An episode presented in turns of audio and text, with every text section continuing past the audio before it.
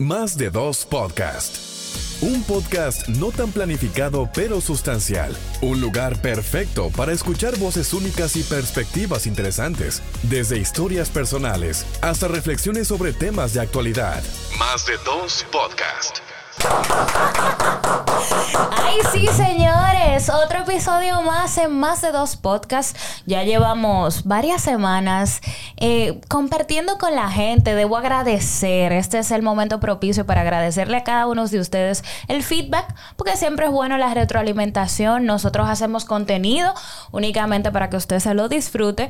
Y empezamos con el plato fuerte ya.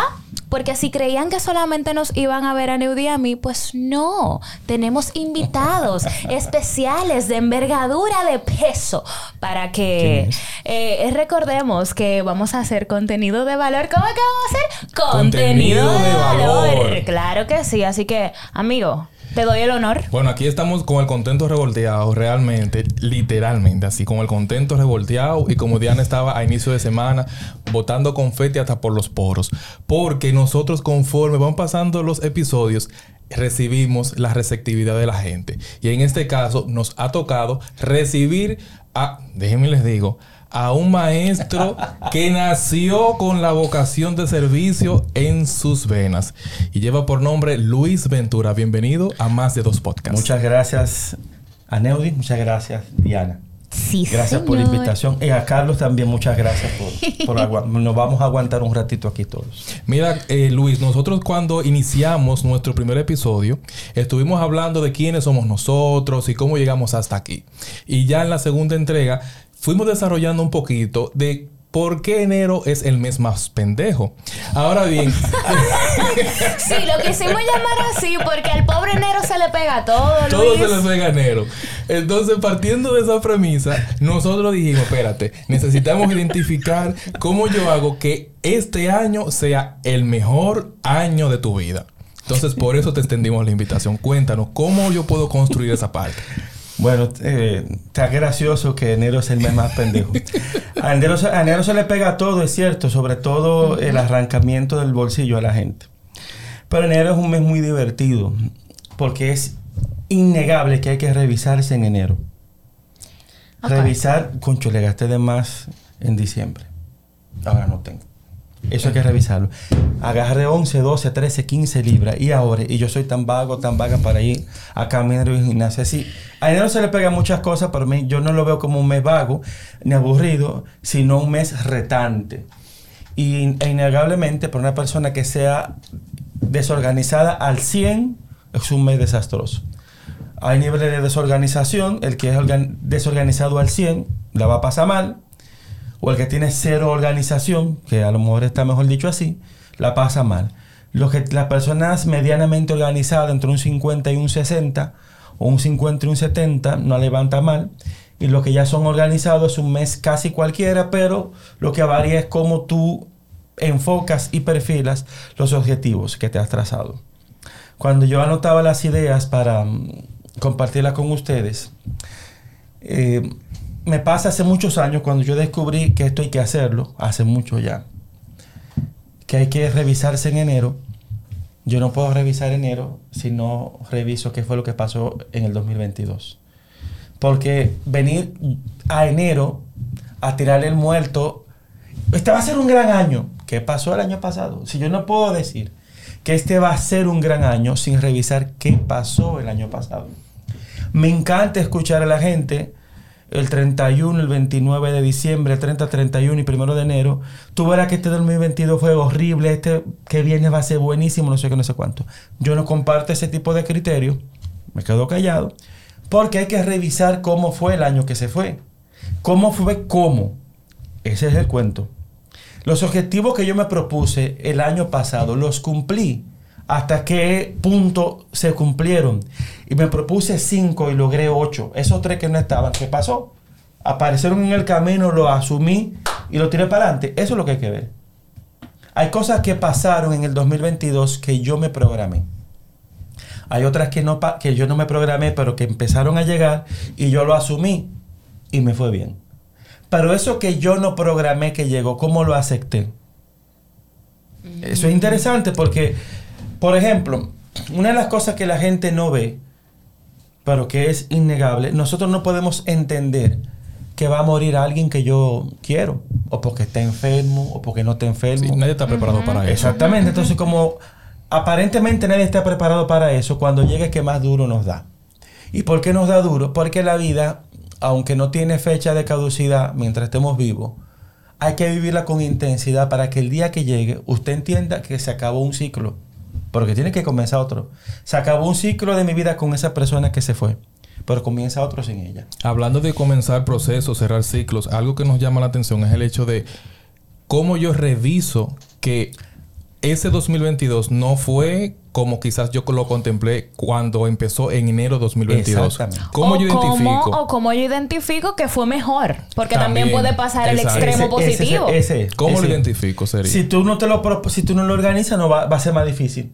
Cuando no se organiza el año, en este caso, revisarlo va a ser más difícil. Ok. Ah, no, eso son metas mentales. Son metas. ¿Es meta? No importa cómo tú te la propongas, son metas. Mentales o no, son metas. Ok, entonces podemos decir que no es mito aquello de que quien escribe las ideas, quien se organiza realmente puede ser menos desastroso.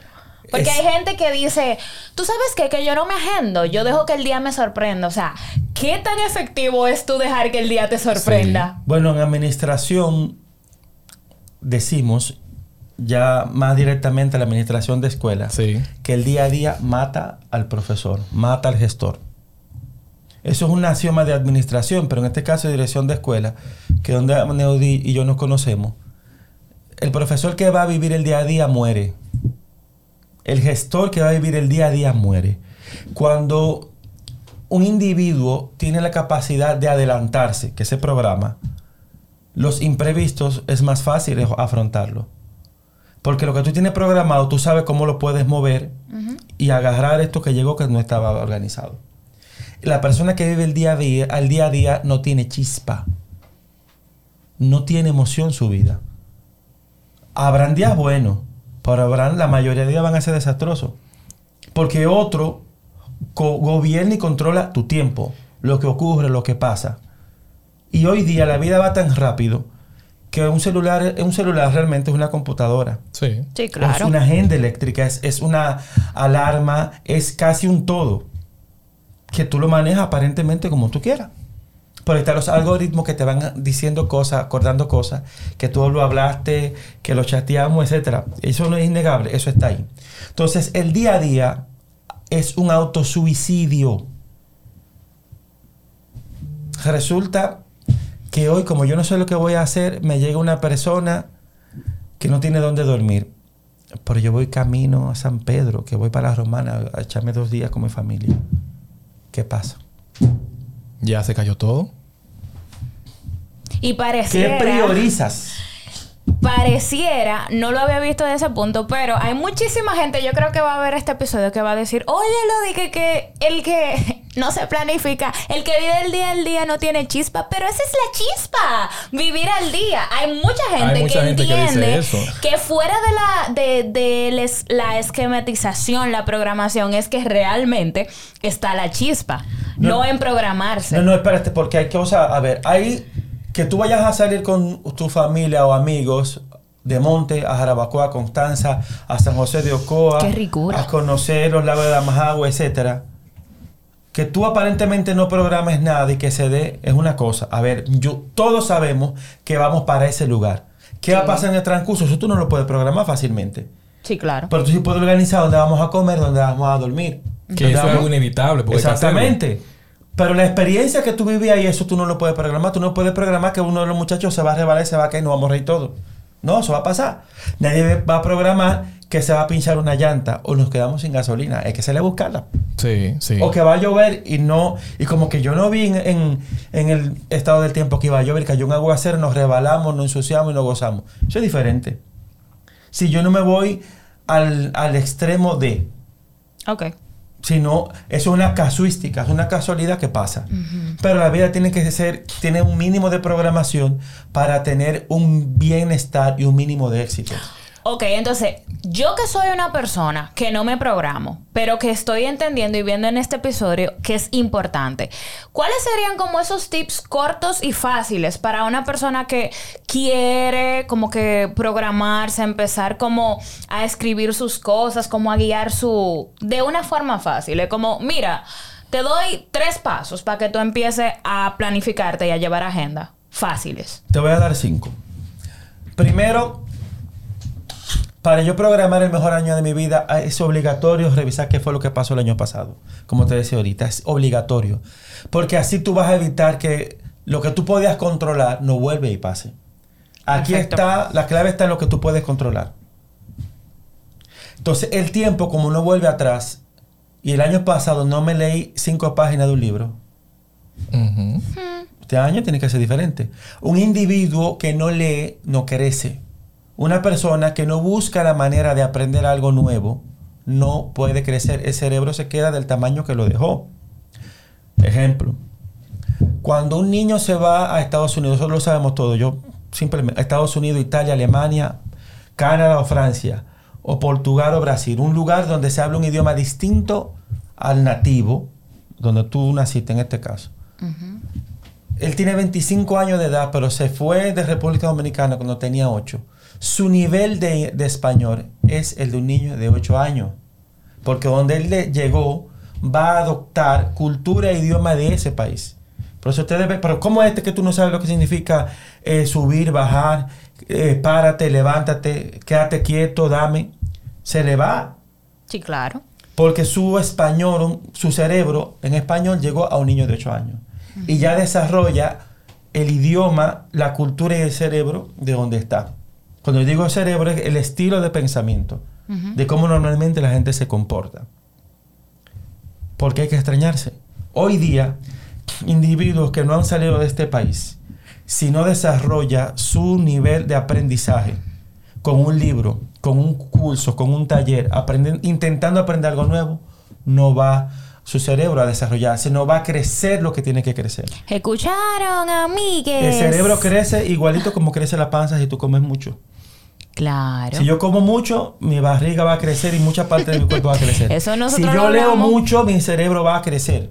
Las neuronas, se va, va a haber plasticidad neuronal. Y que te da la oportunidad de tú poder ver la otra opinión de las Exactamente. personas. Ese es el otro punto. Ese es el otro punto. Entonces, ¿por qué ese es el otro punto? Porque si el año pasado tú perdiste relaciones por la intolerancia al diálogo y al conflicto, por no haber paz, por no hay entendimiento, entonces eso te está diciendo algo. Hay personas que llegaron a nuestra vida, por muchas cosas que me pasaron, yo llegué a esta conclusión. Después, de vi, que era, después vi que era cierto. Que se subieron en un momento de mi vida y en otro tenían que bajarse. Yo lo que no sabía cuándo era que se iban a bajar. Pero hay relaciones que tienen que llegar hasta un, un día, un punto, hasta un acontecimiento, que no van a poder continuar con nosotros. Y eso no es porque no sea odio rencor, es que ya la coexistencia con esa persona llegó hasta ahí. Bueno, Ye- sané sí. la relación, sané la herida, pero ya entiendo que a esta edad que tengo, a lo mejor no va- nuestra amistad no va a ser igual que antes. Ahí es que va. Si no va a ser igual que antes, el impacto que esa persona podía tener en ti y tú en él se quedó en ese conflicto. No hay disturbios, no podemos ver donde nos veamos y nos vamos a hablar con afecto y cariño. Pero ya. Por el sentido de pertenencia se quedó ahí. A lo mejor el día del cumpleaños no nos llamemos, no nos escribamos. Si nos juntábamos dos o tres veces al mes y compartíamos cosas, ya no va a venir, ya no se va a dar. Lamentablemente, nosotros también tenemos que aprender a dejar relaciones que no nos suman y empezar a llamar la atención, a juntarnos con personas que tengan los mismos intereses que nosotros. Ese es uno de los puntos del mejor año de tu vida. Buscar rodearte de personas que tengamos el mismo estilo o de vida, que queramos lo mismo por lo menos. Sí, claro. Y caminar, esa energía positiva que te ofrece, que te da, esa visión diferente que te da una persona que anda persiguiendo lo mismo que tú, te ayuda a crecer, porque te permite ver puntos de vista que tú antes no veías. Yo entendía que ligar la Coca-Cola con otra cosa era un desastre. Pero cuando otras personas hacen eso y me dicen que el agua tónica con Coca-Cola, yo no sé si esa mezcla existe. Si con jugo de naranja o lo que sea, es fabulosa, es buenísima. De Yo- lo que yo me estaba perdiendo. Correcto. Por lo menos me da esa oportunidad de pruébalo. Y ya tú decides entonces si sigue con esa mezcla o si de verdad ya tú dices, la probé y no me gustó. Hay que seguir para adelante. Pero Eh, yo creo que también es el tema de madurez. Cuando tú Eco. Entiendes que ya una persona no puede ser parte de tu vida porque tú estás en un camino que tú definiste y tú entiendes, ok, ya esta persona no puede estar porque si sigue, entonces lo que puede hacer es eh, ralentizar el camino que voy llevando. Y eso es parte de la responsabilidad afectiva, diría yo, y de la madurez, de saber, mira, ya, la relación no puede seguir. Y eso es difícil. Sí, Porque pero no es fácil. No, no es fácil, pero ya tú dijiste, dijiste la clave, que es el tercer punto, madurar. ¿Qué es madurar? Primero, madurar se puede entender dejar los hábitos que no me resultaban nada por hábitos diferentes que me van a resultar. Hábito. Un hábito es lo que yo voy repitiendo, no una casualidad. Yo dije, conchole, mira, en este 2023, si yo me levanto a las 5, 5 y media, voy a tener ese tiempo que no tengo para leer esa media hora, esos 40 minutos o esa hora. No, no, es que es efectivo. Si me levanto todos los días a las 5 de la mañana, de lunes a sábado a las 5 de la mañana, hasta las 6 tengo este tipo de lectura de este libro, o leo dos libros en la semana, tanto tres días uno y tres días el otro, porque me resulta interesante. A partir de las 6 comienzo a mi día, me baño, mi café, mi té, mi ajetro para irme a trabajar, etcétera. Aunque me tenga que acostar a las 10 y media a las 11, yo voy a progresar. El día a día es lo que hace el hábito. Pero lo hice el lunes, pero el martes me costó mucho porque dormí mala noche porque yo no me acuesto tan, tan, tan temprano. Ese esfuerzo, ese sacrificio que te va formando, la, va haciendo tú un hábito para después ser la, la disciplina, es lo que te dice el nivel de éxito que tú vas a tener. No hay nadie tan inteligente que pueda aprovechar el día perdiendo tanto tiempo. No es posible. Y es importante que en ese mismo proceso de la madurez se identifiquen cuáles son esos elementos distractores, porque cuando nosotros identificamos que hay cosas que nosotros no debemos considerar, viene ese tema de esos elementos distractores. No, no, no, Luis, pero ¿y cómo tú te vas a poner en ese tema? Ven, vamos a compartir, vamos a extender este proceso. Entonces, por eso es importante que nosotros identificamos en el punto de la madurez esos elementos distractores. Ese, ese, ese, ese otro punto interesante. Pero mira, por, porque el elemento distractor es casi secundario, no primario. La distracción la, crea yo, la creo yo. Como yo creo la distracción, yo tengo que tomar conciencia desde la madurez. Si es verdad que las redes sociales me hacen perder tiempo. Llega un momento en que yo entiendo que revisar mis redes sociales me da vida. Porque me entero de todo el chisme y todo lo que pasa. Claro, es como la parte del entretenimiento, Y me siento a gusto.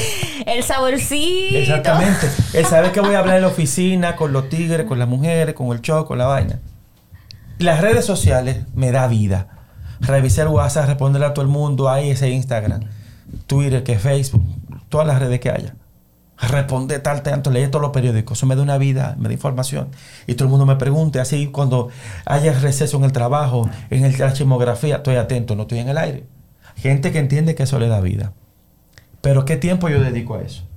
Cuando tú miras las redes sociales sin tiempo, cuando tú vienes a darte cuenta, dan 40 minutos. Viendo Muchísimo. fotos, posteando y revisando todos los chismes. Y ese algoritmo trayéndote más información semejante, parecida, parecida, ta, ta, ta, Y, y es una cosa loquísima porque tú revisas el Instagram y a los dos minutos, pero tú entraste en el Instagram, tú sabes que tú no tienes DM, que tú ya viste la historia. Vuelve otra vez para Instagram. A pero, mismo. hermana, tú acabas de ver la historia ahora mismo. Vuelve ¿Qué tú estás revisando? mismo. Entonces, cuando eso pasa, que es el otro punto, cuando eso pasa, ya viene el elemento adictivo. Señores, lo han dicho todos los neurólogos especialistas en el mundo. Las redes sociales, o la tecnología, mejor dicho, no voy a satanizar las redes sociales.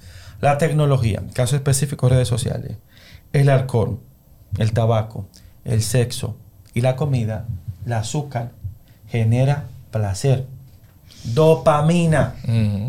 Y, esa, y, y ese deseo de, de estar ahí todo el tiempo tiene que llamarte la atención. Entonces, esa dopamina está a mil. A mil. Ese tema a ver, vamos a tener que desarrollarlo más adelante porque me gusta por donde se Entonces, ¿qué es la dopamina en este caso? El- lo- esa parte del cerebro que activa la adicción, lo adictivo. No, yo soy loco con un tres leches. Yo no sé mucho de dulce, por eso que me- yo no soy- yo no como ninguno, por eso me- tres leches. Yo soy En dulcera. este colmado, somos locos con los dulces. yo, yo no, no me gusta ninguno, pero ese me gusta. Ay, me Y encanta. así cuando yo no me gusta ninguno, yo puedo pasarme ocho meses, nueve meses ¿Yo? sin. ¿Qué? Eso es demasiado no para como- mí. ¿Pero no cómo? No, mira, te voy a hacer un cuento, Luis, para que te rías, porque tú sabes que te voy a decir que serio Sí, claro. y risa. Mi abuelo, cada vez que nosotros terminábamos de comer, entraba su mano en su bolsillo y sacaba mentas de guardia para sus nietos. Y ahí. cuando no había mente de guardia, una cuchara de azúcar. Eso no puede faltar ese dulcito. Ay, ay, ay, ese ay, dulcito ay, tiene ay, que ay, estar ay, ahí ay, ay. a cuarta. Es malo y a veces yo no como, pero siempre el dulce está. No. Sí. Pero y te, te- está perdiendo de un placer. No, no, no creo, no, porque como, como que no han tenido esa devoción por las cosas dulces, eh, una buena así, historia pero, de mi pero vida. ni casera. Ni un dulcito de coco, Nada, nada. tierno, nada Un de mal eso. día tengo una tía, mi tía Antonia, que todo lo que toca lo transforma en cosas, en maravilla. Cuando ella hace su dulcito de coco tierno, yo trato de Ah, probarlo de lejos. lo Ah, que eso no cualquier Es que cosa, hay Porque-. No, pero no de todo el mundo. Si mi tía es genial, con todo lo que toca lo Luis. transforma. Pero esos dulces. Te voy de a comprometer. Necesito probar ese dulce. Ah, bueno, cuando ya venga a Estados Unidos, lo- frenamos allá. Por Yo lo favor, por favor. Lo que es eso y unos niños envueltos que ya se son espectaculares. pero Sí, qué ¿qué es esto? espectaculares. Pues vamos, te, te, te, te- te tema. Te, te sigo con el tema. Dale. Analizar lo que pasó el año pasado, lo que yo programé, los objetivos que me tracé. Yo dije que este año yo iba a tener el 50% de mi vehículo. Paso revisión. Tenía el 40 y me comí el 10%. Mm. Bájate no puedes decir que 30. fue bueno porque No. tú, enten- tú fallaste a tu palabra, que es otro de los objetivos. Tú puedes justificar por qué. ¿Por qué lo gastaste? Pero yo dije, te comiste.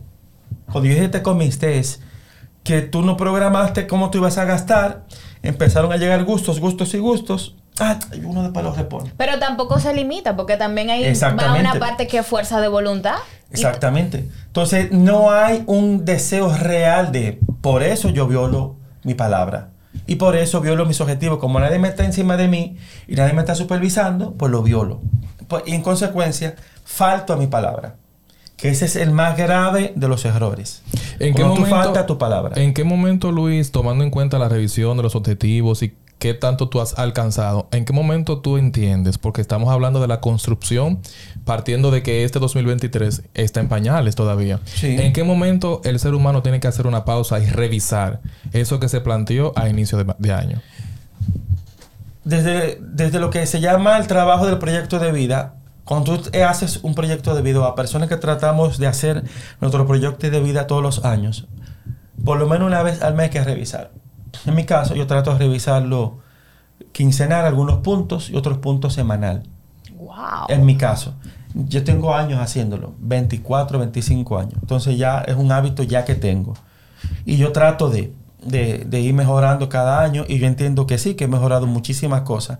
Porque que yo trabaje mi proyecto de vida, que lo revise, que me proponga metas, no significa que yo seré un impoluto, una persona que Ujú. inmaculado. No, yo reconozco mis debilidades y trabajar en ellas es la ganancia.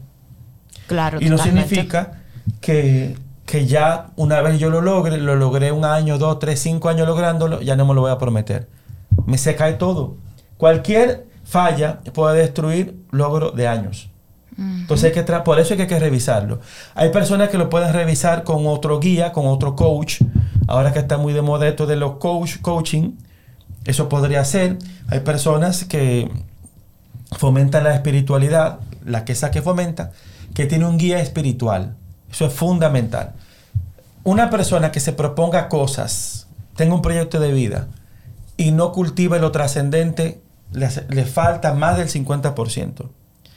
Hay muchas personas que tienen materialmente de todo, pero no cultivan el amor, no cultivan a Dios en su corazón. Viven como si Dios no existiera. Le falta todo. Te falta todo.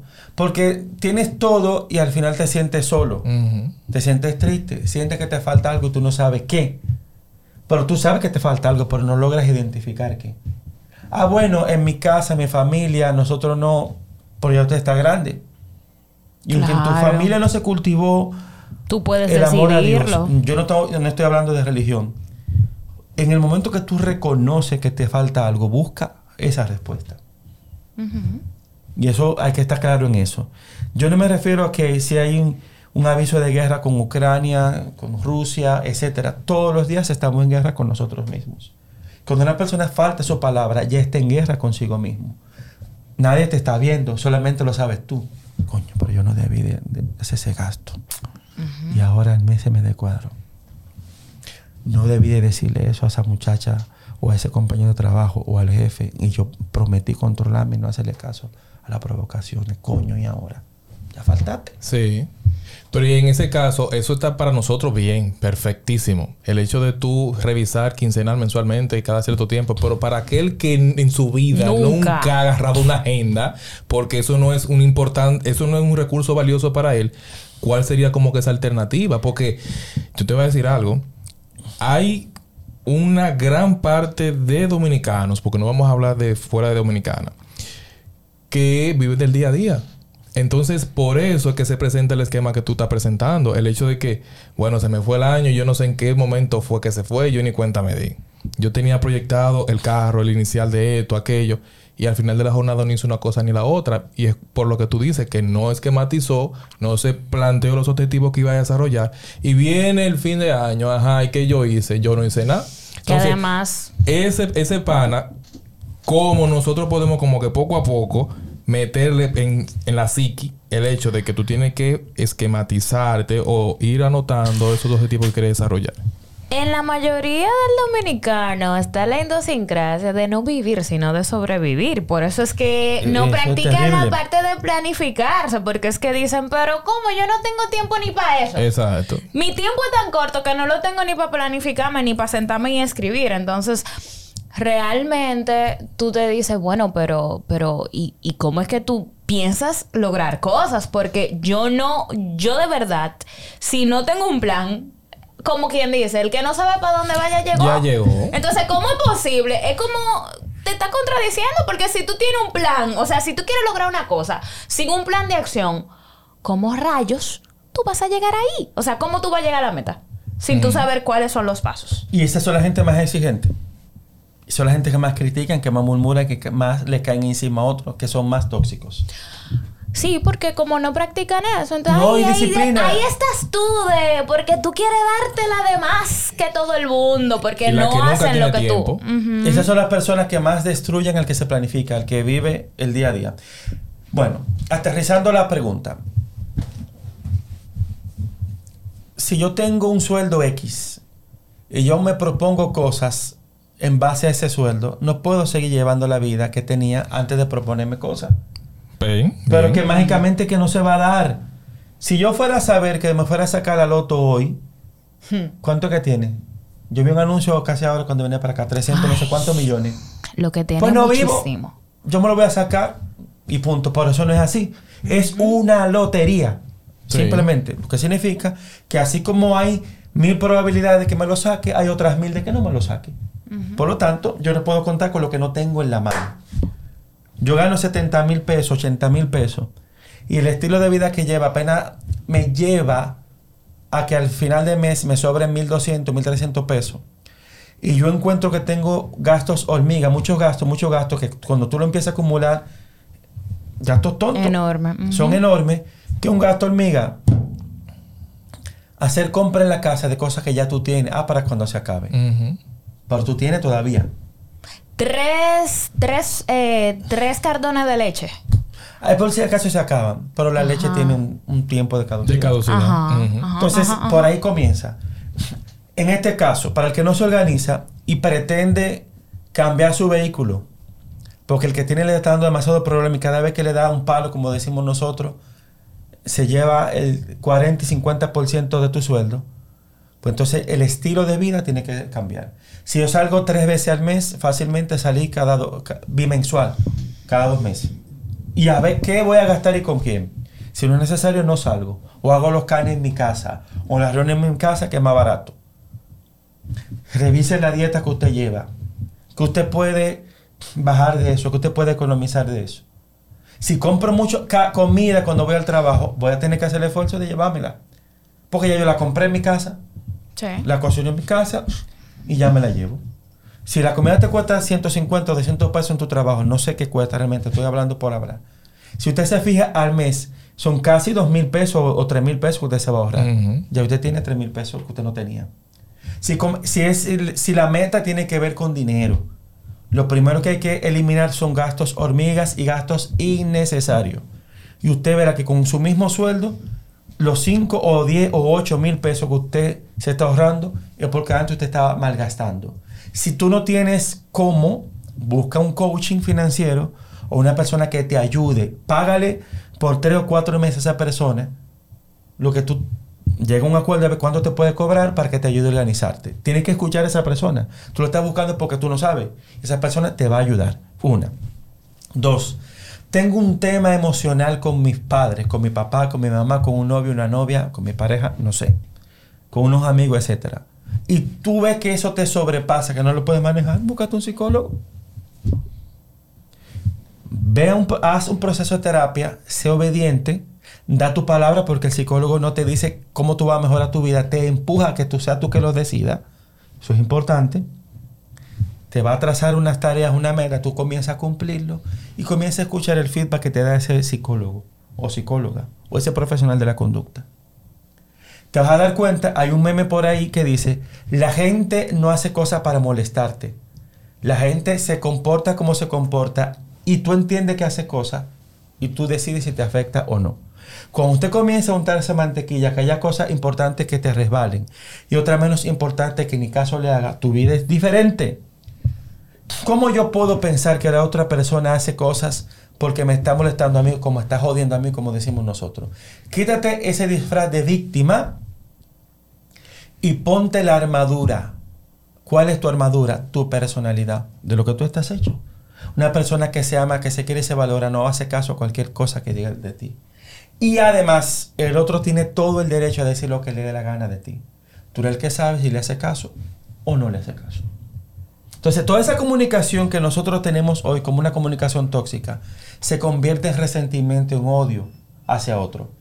En suma, el que se jode, el que se fuña es usted. Total. Porque a ti que te quita la paz, la tranquilidad. Sí. Cuando hay una persona que su convivencia, mi sentido de pertenencia con ella o con él no está funcionando, tú eres que decide cómo tú le vas a parar el juego. Y no tiene que ser de manera agresiva.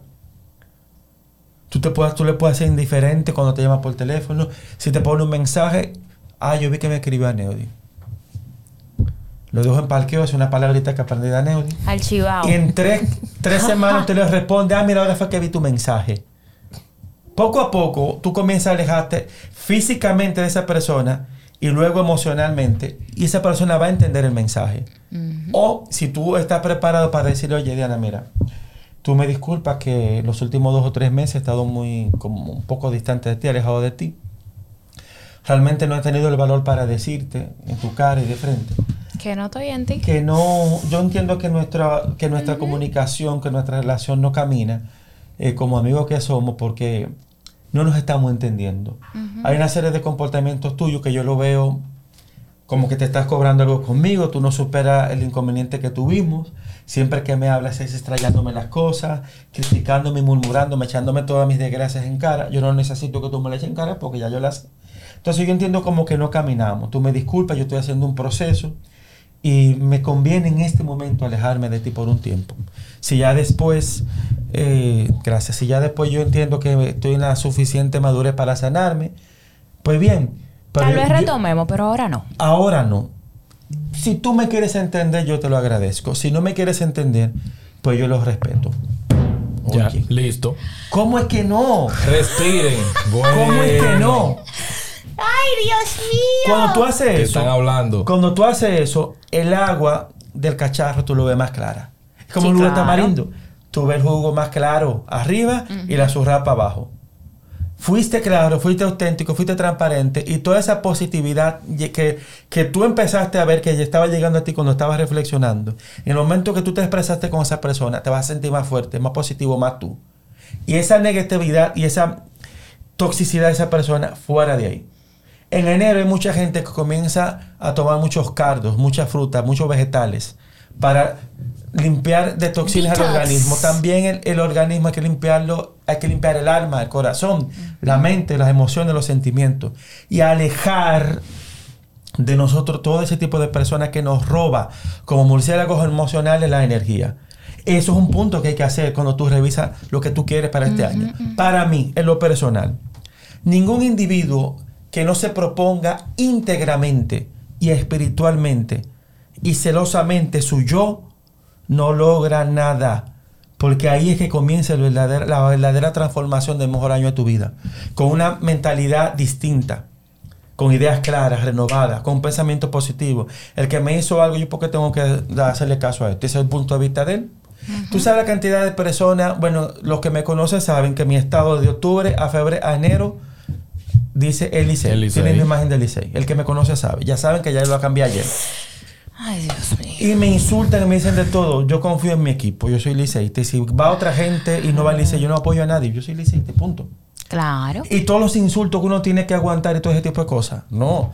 Pero es, una, es un tema de fanático, un tema de juego. Yo no me lo tomo personal. Sí, no, claro. Pero inmediatamente, es inmediatamente pasa lo contrario. Yo le mando suavecito. Y no personalmente, se lo mando en mi estado. Porque como están pendientes de uno, envenénese viendo mi estado de Licey Campeón. ¡Qué malo! Y lo castigo por ahí. Por venganza, no, yo me estoy disfrutando mi victoria. Claro. Como también he tenido que tragarme Las cuando uno derrotas. clasifica y cuando pasa todo lo que pasa, por eso el juego. Ahora, ya después del juego, ya la vida tiene que volver a la normalidad. Por lo tanto, hay que aprender a cerrar ciclos. Y la gente, a, no- a nosotros nos cuesta cerrar el ciclo. Es interesante cuando nosotros tenemos un diálogo con un europeo o un norteamericano o de una nacionalidad distinta. La mentalidad que esa gente tiene es impresionante. Ellos tienen una diferencia contigo y ellos no se lo llevan a lo personal. A los 10 minutos te están hablando como que nada. Tú con tu cara como un machete voto y ellos de lo más alegre y más chévere contigo. Ay, Porque yo no puedo ay. aprender a manejar las emociones de esa manera. Es cierto. Eso se puede. A mí me parece que una persona que no interioriza sobre su yo, sobre su existencia y su experiencia con los demás mortales, no puede proponerse cosas. Bueno, señores, después de toda esta intervención. Señores, ay, esto está no, demasiado nos fuerte. encanta. Vamos a tener que hacer como que un 2.0 de Yeah. esta intervención. Sí, sí, yo creo que sí. Un 2.0 porque la verdad es que ha sido un camino. Luis es una persona bastante... Wow, Luis. mucho. Luis, no, des- pudiéramos hacer una temporada. Sí. que temporada uno con Luis. En más de No, dos, porque no, la no verdad tanto. que bastante potable. ¿Cómo que no tanto? Luis, mira, algo que yo aprendí es que uno no puede ser fa- utilizar la falsa humildad. Mire, usted es potable. Y cuando la gente se lo diga, no, hombre, no tanto, no, gracias. Porque he estudiado Pues para hay eso. que recibirlo. Gracias. Potable Hay que recibirlos a, halagos y sobre todo cuando son realmente, porque quedó evidenciado, ¿eh? No, no, eso está en parte de lo que escribe aquí, celebrar los éxitos. Claro, Eso que usted me dice ahora, viniendo de usted, lo tomo como un éxito.